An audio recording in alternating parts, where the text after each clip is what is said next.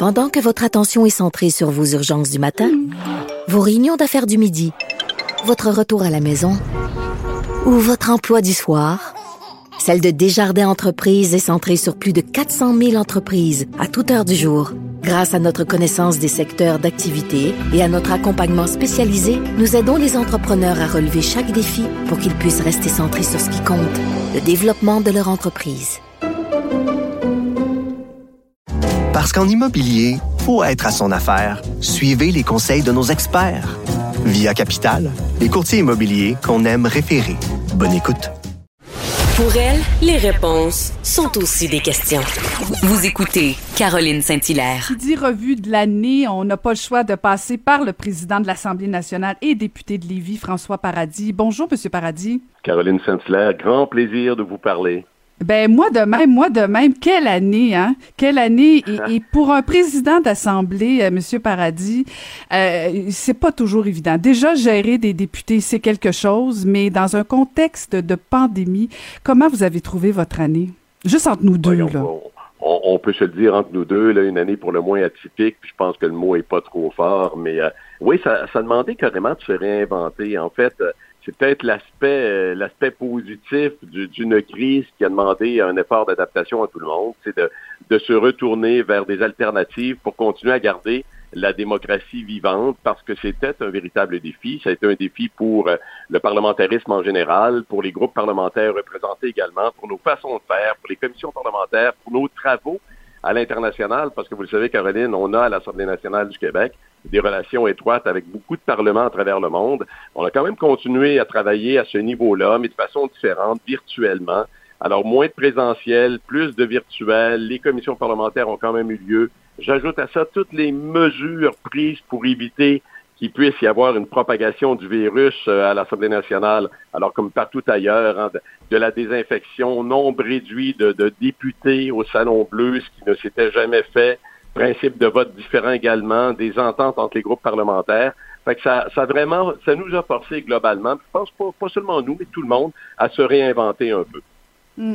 Mais quand vous comparez votre votre première année versus bon la deuxième, euh, au-delà là de bon bien sûr des mesures sanitaires tout ça, est-ce que vous avez senti chez vos collègues euh, une, une approche différente euh, au niveau tant de, de la joute parlementaire que qu'on voit à l'Assemblée nationale? Est-ce que vous sentez qu'il y, a plus une sensibilité de moins tomber dans la partisanerie ou si au contraire vous voyez pas de différence du tout? Non, il y en a une. Hein. Ça, ça, reste du joute parlementaire, vous venez de le mhm. dire. Alors, à un moment donné, au Salon Bleu, on peut pas complètement mettre de côté euh, toute la notion de, de, euh, d'émotion, de, de, sensibilité. Bon, alors euh, c'est, évident qu'à un moment donné, ça peut se refléter dans les débats. C'est arrivé à quelques occasions, mais je pense que plus que jamais, tous les groupes parlementaires, les parlementaires dans l'ensemble, ont exprimé à de nombreuses reprises le souhait de faire en sorte que nos travaux, dans le ton, dans l'attitude, dans la façon de dire aussi, puissent changer un peu. Vous quand on, entre au Salon Bleu, puis c'était souvent, moi, ma, réflexion, quand on arrive au Salon Bleu, au-delà des autres démarches, des rencontres qu'on a avec les différents partis sur différents projets ou des choses qui se préparent, mais au Salon Bleu, on se dit, il y a des gens qui nous regardent, il y a des gens qui nous écoutent. C'est une partie euh, du, parlementarisme très médiatisé. On est dans une pandémie où tous trouvent ça pas facile, où des mm. gens financièrement vivent des difficultés, ou en couple c'est pas nécessairement facile, où la présence des enfants, les efforts soutenus euh, sont pas non plus évidents. Puis là, on est obligé de changer nos, nos petites routines du quotidien. Alors, on a un devoir de, de performance mais aussi de réponse, puis d'avoir un, un, devoir d'exemple également. Hein. Si on veut mm-hmm. échanger sur des sujets qui sont sensibles, puis qu'on souhaite qu'à la maison, ça se fasse de belle façon quand, on entame des grandes discussions autour de la table, bien que maintenant les groupes soient un peu réduits à la maison également. Mais je veux dire, il faut aussi donner l'exemple. On est capable de faire avancer des choses. On est capable légitimement de poser des questions. On, on a droit à de la rigueur. On a le droit à de la vigueur également. Mais le ton, l'attitude, les mots utilisés, c'est important. Puis j'ai senti que souvent, au, au, plus dur de la pandémie, quand les gens se questionnaient, on, avait cette sensibilité-là de faire mm. en sorte qu'on reflète que devraient être des discussions qui mènent à des solutions. Et je pense que ça s'est fait également. Oui, je l'ai senti, mais ça n'enlèvera jamais, Caroline, que ça reste une joute. On ne sait jamais ce ben qui peut se passer. Puis c'est le jeu de l'équilibre, évidemment, de l'arbitre dans ça qui doit aussi équilibrer puis juger. Hein, c'est une question de perception, c'est une question de jugement, c'est pas nécessairement noir et blanc, mais dans la bonne foi, dans la meilleure façon possible. Euh, parce que la présidence, elle représente tous les parlementaires. Alors, c'est important d'avoir cette, cette façon de voir-là. Puis je pense qu'on on y arrive et on se bonifie tout le temps. Mais d'où l'importance euh, d'un bon arbitre, justement. Vous faites euh, référence à ce rôle-là que vous occupez. Euh, mais en même temps, je me souviens que vous étiez quand même redoutable dans l'opposition. Vous faites référence au fait d'avancer, faire avancer des dossiers. Ça vous manque pas des fois de vous lever en chambre, de pouvoir parler au nom de, de, vos citoyens, de revendiquer des choses parce que votre rôle vous invite à plus de, ben, en fait, à une neutralité totale. Tout ça, ça vous manque pas de temps en temps de vous lever? Ben, je, je, reste extrêmement euh, attentif aux, mhm. échanges, à ce qu'ils décident, à ce qu'ils disent, à ce qu'ils se proposent également. Euh, ça m'empêche pas de parler avec les collègues hein, de tous les groupes parlementaires. Ça m'empêche pas également de façon différente de pouvoir continuer à pousser des dossiers qui sont les miens, des valeurs que j'ai en moi également, des valeurs que j'ai défendues pendant de nombreuses années également dans le rôle précédent que j'avais.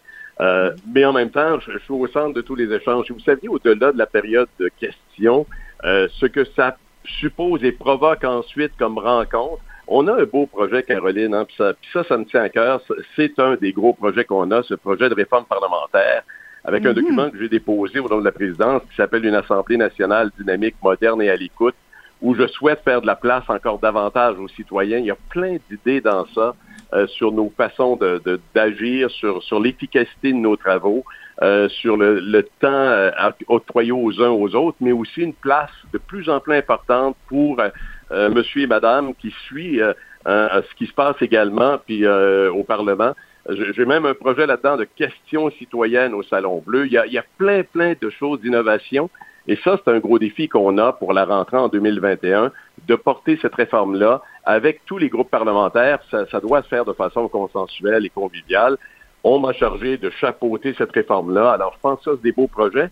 Mais voyez-vous, j'arrive à m'impliquer quand même. Mais c'est vrai que de temps en temps, j'aurais peut-être un petit mot à dire, mais je me fais, je me fais violence tout doucement. Je me, je me, je m'oblige à mon devoir de réserve. Euh, euh j'ai envie de vous poser une question, puis je, je, je, connais un peu votre sens de la diplomatie, mais, mais c'est qui le député qui est le plus indiscipliné, qui vous fatigue le plus, là? Bah, il y a personne qui me fatigue. non, mais fatigue, fatigue le président, pas la personne. Ça serait, ça serait trop fatigant si je me laissais fatiguer. Mais euh, ben, tous les députés ont, leur couleur. puis vous comprendrez fort bien, puis je sais que vous comprenez fort bien que je vous donnerai pas de nom, mais je peux vous dire que je, je, les connais pas mal tous, euh, les députés, mes députés. Et euh, je sais pas mal la tangente que les choses peuvent prendre quand quelqu'un prend la parole. Mais encore là, j'ai mes petits trucs. Hein. Je suis toujours assis sur le bout de ma chaise. Hein. Vous aurez peut-être remarqué. Ben le bout de ma chaise, le regard très dirigé vers celle ou celui qui parle, parce que je pense qu'on a, on a une obligation d'écoute extrêmement importante, bien sûr. Et puis, euh, des fois, dans les yeux, euh, je, peux, je peux faire des, des, des, petits signaux sans avoir de, de gestes ultimes à poser, mais je, je, pense que je connais bien ma, je connais bien les équipes sur, euh, sur la glace, comme on dit, pour revenir à la référence de l'arbitre de sport. Et, là, c'est le temps des fêtes. Bon, ça va être un temps des fêtes, euh, disons, euh, plus plus différent, différent des autres années. Qu'est-ce que vous allez faire, vous? Comment vous faites pour décrocher, Monsieur Paradis? Ben, c'est un temps des fêtes qui est pas facile. Puis même, je parlais avec ma conjointe, on parle, on, on, se questionnait sur les parents de Brigitte qui sont âgés. Bon, maintenant, on sait la, possibilité d'avoir une personne qui vit seule dans une bulle familiale. Moi, je suis très attentif à, ces changements-là qui font que trop souvent, on, grossit la problématique de l'isolement. Je pense qu'on a un travail à faire. Ce sera des fêtes différentes. Mon, mon piston est venu chercher ses présents de Noël. Euh, je dis mon piston il y a 30 ans, là, mais euh, c'est présents de Noël que j'ai laissés à l'extérieur de la maison pour qu'il les prenne pour pouvoir les ouvrir chez lui dans sa petite fête euh, également minimaliste aussi. Mais oui, ça change des choses, mais d'autant plus, je pense que chaque fois qu'on dira à quelqu'un euh, joyeuse fête, puis du bonheur, puis que les choses changent, tout ça, je pense qu'il va y avoir une espèce de d'urgence de, vérité dans ces messages-là. Puis je pense qu'on doit savoir dire les choses, utiliser les bons mots, mais réconforter autour de nous. Bon, ça va être des fêtes euh, aussi, euh, bon, avec ma conjointe, évidemment, on, on verra pas les gens qu'on était habitués de voir. Euh, mais on s'est permis des petites, des petites surprises, des gâteries, des, des bons petits soupers déjà réfléchis. Puis comment, jeux vidéo, vous n'êtes pas, un, vous êtes pas un joueur, vous? Ben oui, ben j'allais vous le dire, là. Moi, je me suis payé un cadeau avant le temps. J'ai ma PS5 déjà, moi, là.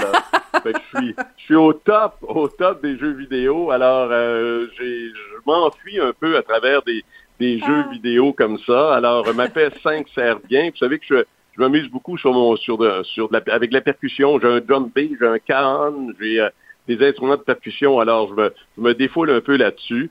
Euh, donc, euh, puis la lecture, puis le cinéma, puis euh, les, les, échanges comme on fait là. Alors, bref, on va se faire un, beau temps des fêtes, différent, mais celui qu'on vivait précédemment va assurément revenir. On ne peut que se souhaiter le meilleur pour 2021.